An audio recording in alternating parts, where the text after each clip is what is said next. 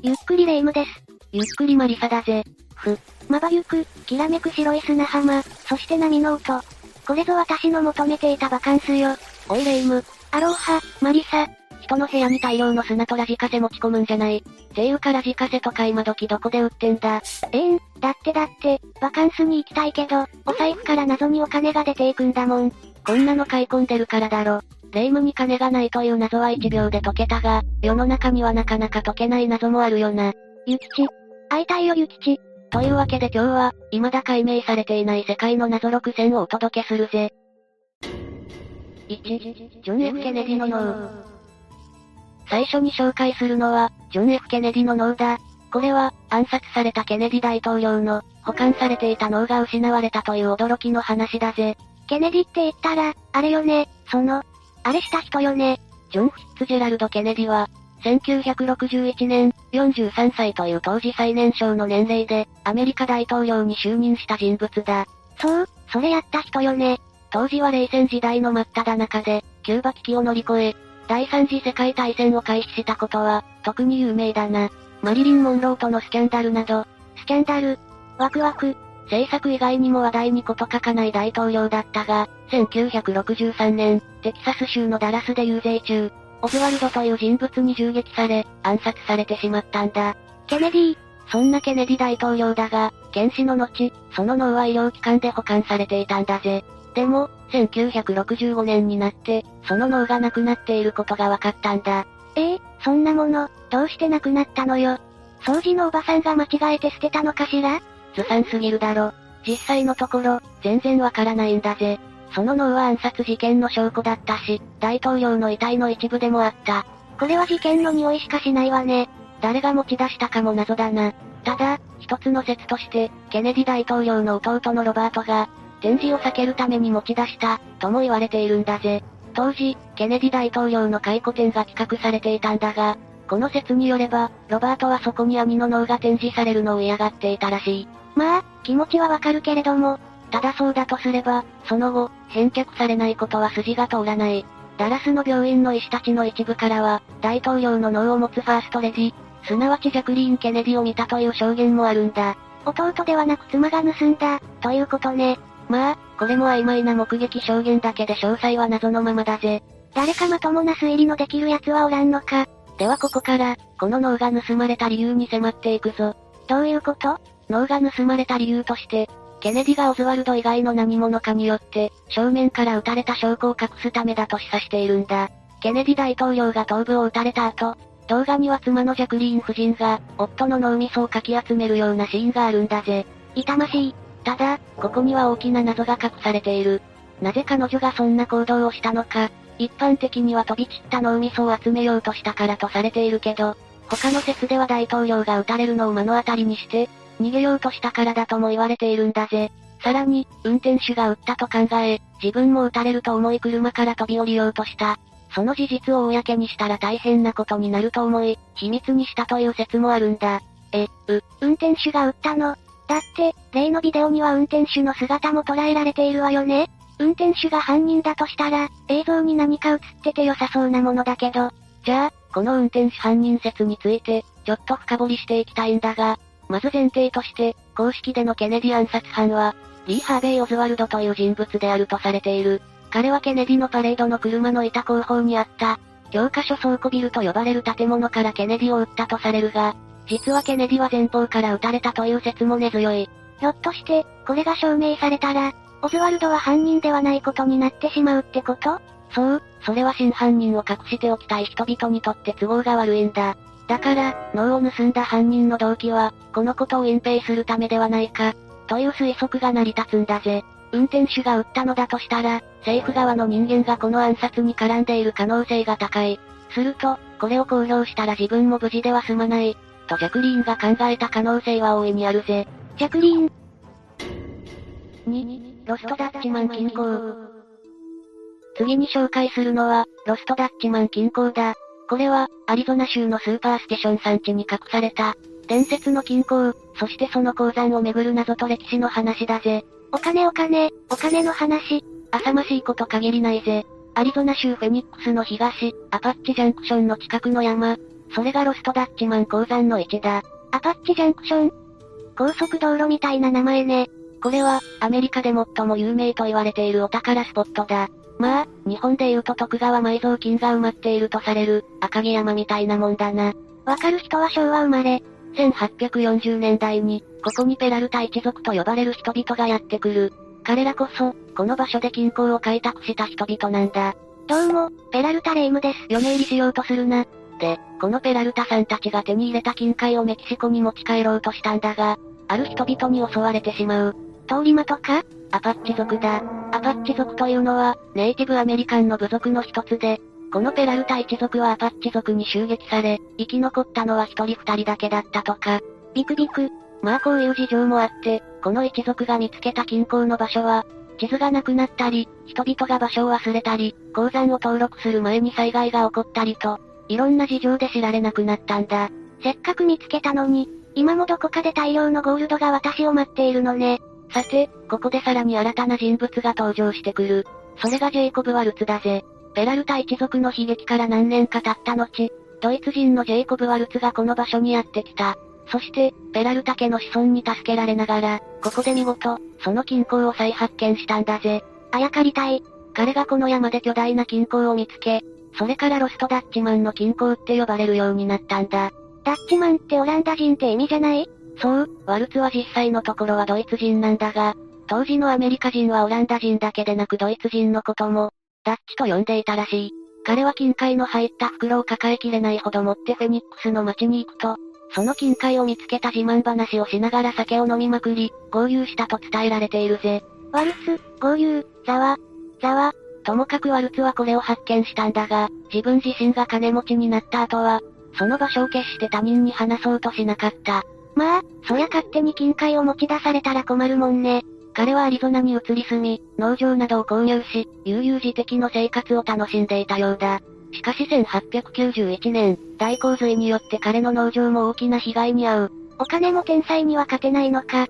彼が経済的に受けたダメージがどれほどのものなのかはわからないが、彼は肺炎になってしまい、それが元でなくなってしまう。それを看護していたのが、ジュリア・トーマスという女性なんだが、実はワルツは、亡くなる直前に金庫の存在をジュリアに明かし、そこへの地図を書いてみせた。まさか、ただの看護師が金庫の持ち主になり上がるとは、とんでもないシンデレラストーリーじゃない。それからジュリアは仲間たちと共に金庫を探しに行った。が、見つかることはなかった。絶望したジュリアは、金庫のありかが書かれた地図を二足三門で撃ったとのことだ。金庫の場所が書かれた地図を撃ったって、なかなかパンクなことするわね。それじゃ、いつか誰かが見つけるのも時間の問題だったんじゃないの？ところがそう簡単にはいかなかった。何しろ一度、ジュリアが探しても見つからなかったわけだしな。ペラルタ一族、ワルツ、ジュリアと多くの人がこの金庫に挑んだが、結局は誰の手にも落ち着くことはなかった、というわけだ。しかもジュリア以降、この金庫の探索に挑んだ人々も、行方不明となった挙句、5年後に銃で撃たれた形跡のある遺体で発見されたりしている。もはや呪いのレベルね。実際、そういう噂もある。しかもワルツはこの金庫に関して、実に不可解な言葉を残していてだな。金庫堀にはこの金庫は見つけることができない。金庫を見つけるには牛舎の前を通る必要がある。と述べた、と言われている。どういう意味かしら。さあな。ともかく、今に至るまでこの金庫は発見されてはいないぜ。なんだその鶴橋は？別に。3、泡丸事件。次に紹介するのは、泡丸事件だ。これは1945年、日本駅間途中だった船が、潜水艦の攻撃で沈められ、2000名以上の人々が亡くなったという話だぜ。1945年ってことは、戦争が終わった直後かしら？いや、これは1945年の4月1日に出港した船の話だ。この日、シンガポールを出発した貨客船がアワマルという名前だった。そのアワマルは、アメリカの潜水艦クイーンフィッシュの来撃を受け沈んでしまったんだ。実は、アワマルには2000人以上の人々が乗っていて、その大部分がこの事件で亡くなったんだぜ。ああ、戦争の最中だったし、そういう悲劇も。いや、実は戦争中だというだけでは片付けられない事情がある。どういうこと？そもそも、戦争中であってもこのアワマルは、アメリカ軍の攻撃を受けるはずのない船だった。アワマルは、日本軍の占領下にある、連合軍の兵士が捕らえられている捕虜収容所に送るための物資を輸送していた。そのために選ばれたのが、高性能の貨客船だった淡丸だったんだぜ。捕虜に対する物資を交換する日米の協定が、赤十字の仲介によって結ばれ、この物資をアメリカ側から受け取って持ち帰る、という任務を帯びていたために、アメリカはこの船を攻撃しないことになっていたんだ。そういう複雑な事情があったのね。そう、通常ならアメリカの潜水艦が頻繁に攻撃してくるため、淡丸の航行ルートは非常に危険だったんだ。でも、淡丸は病院船と同じ保護が約束されていたんだぜ。だからこそ、日本と東南アジアを結ぶ最後の手段として、淡丸は日本人にとって非常に重要だった。これは貨客船、つまり貨物と乗客の両方を乗せる船だ。日本はすでに政海権、制空権ともに失っており、内地に帰るルートは間もなく途絶えることは明らかだった。だから東南アジアにいる人々にとって、淡丸への乗船は、そのためのラストチャンスかもしれなかったんだ。まさしくのあの箱舟ね。淡丸は、全体を城に塗装し、船体と煙突には大きな白十字を書いていたんだ。それが淡丸を認識するためのマークだったんだぜ。しかしここで、淡丸は軍の要請により、アメリカとの協定に違反する。え？この船を軍事利用しないことが、協定によって定められていたんだが、日本軍はここに航空機や自動車の部品、そして弾薬などの軍需物資を積み込んだ。船長何やってんのよ？いや、船長は反対したが、軍に押し切られたんだ。あの国の軍隊がやりそうなことだわ。しかし米軍はそれをしっかり見抜いていた。日本軍の暗号を解読していたからな。その結果、米軍は淡丸が物資を積んで、喫水が深くなっていることを把握する。そして攻撃が行われようとしていた。ただそもそも米軍においては、捕虜への報復を心配して、淡丸への攻撃は許可されていなかったんだぜ。それなのに、なんで攻撃されちゃったの？そう、それがこの件の謎だな。それでは、どうして攻撃が禁止されていたのにもかかわらず、淡丸は攻撃されてしまったのか、という理由について見ていくぜ。淡丸の航行に際してアメリカ軍の船舶の間で、主に2回のやり取りがあった。まず最初の通信で、クイーンフィッシュに対し、淡丸への攻撃が禁止されていることについて知らせがあったんだが、それをクイーンフィッシュの艦長は見ていなかった。おいそして、次の通信文では、淡丸の航路、及び現地を通過する予定時刻が知らされたんだが、最初の通信を見ていなかった艦長は、その意味を理解できなかった。怠慢でしかない。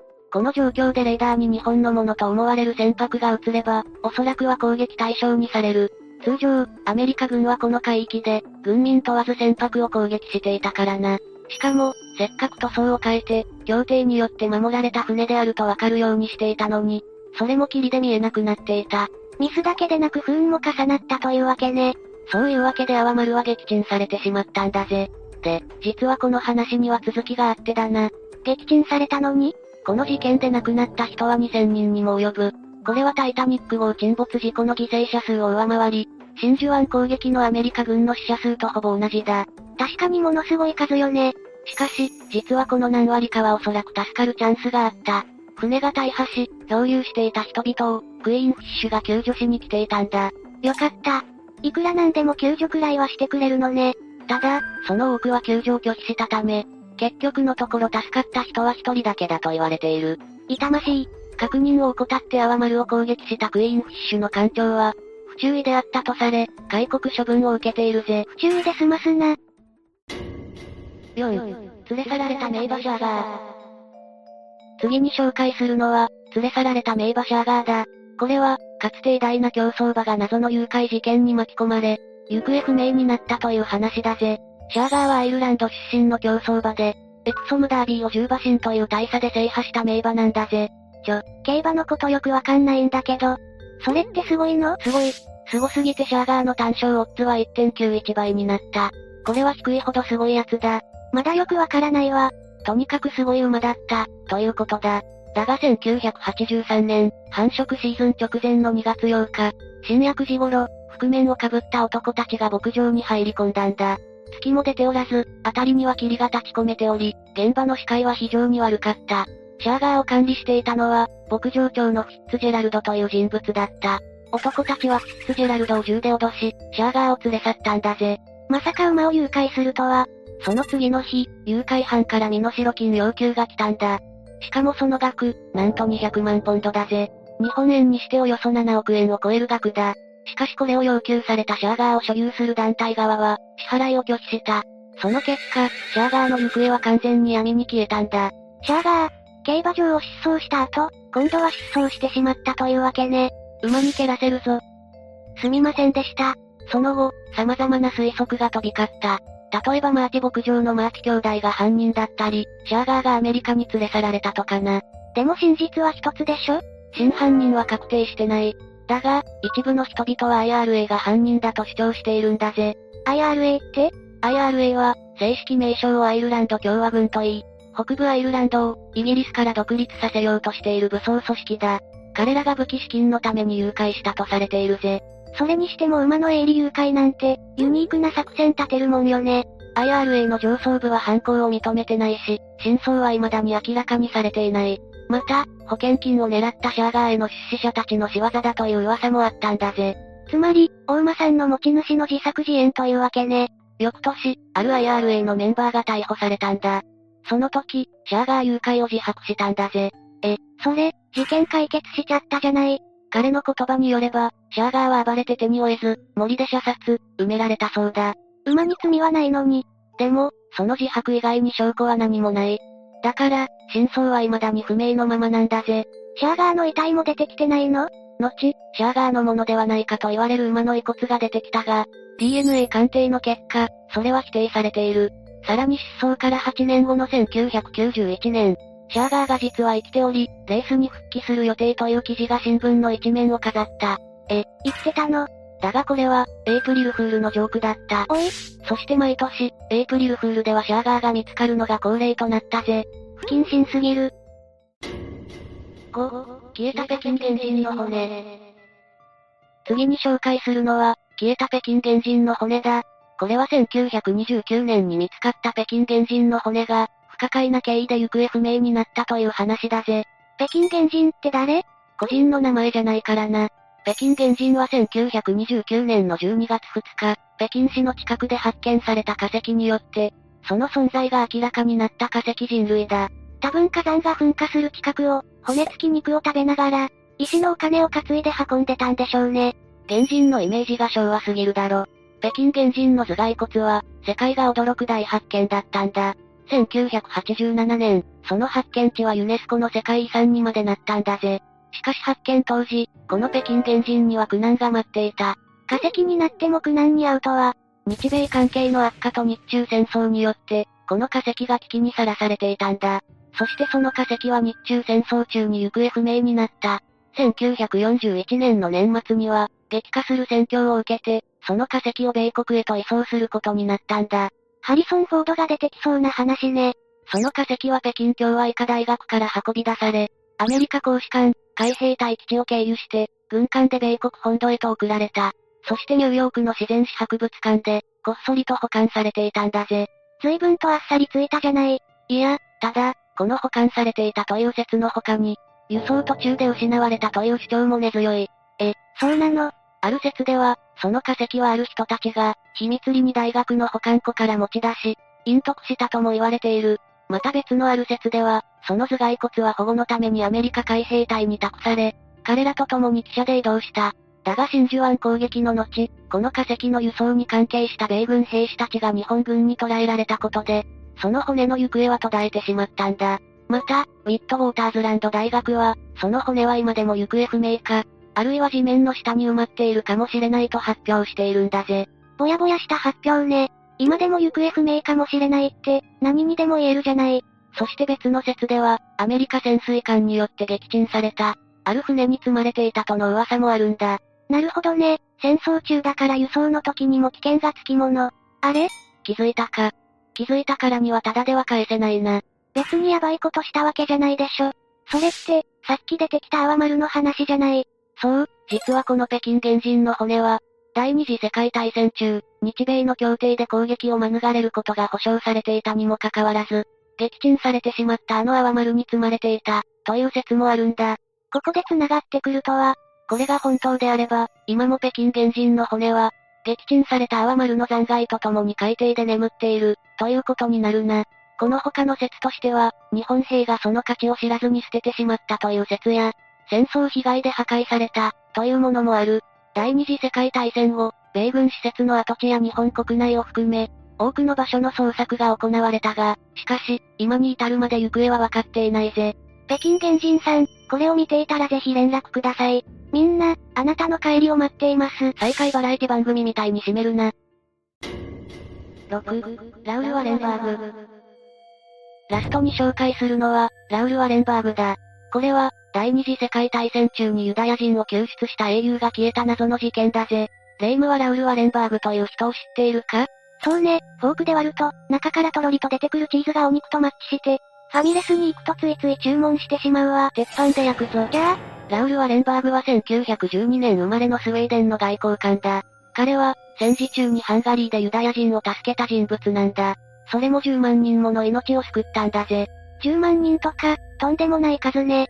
日本人で、戦時中迫害されていたユダヤ人を救った人物としては、杉原千畝が有名だが、このワレンバーグも同じように、ユダヤ人を助けた。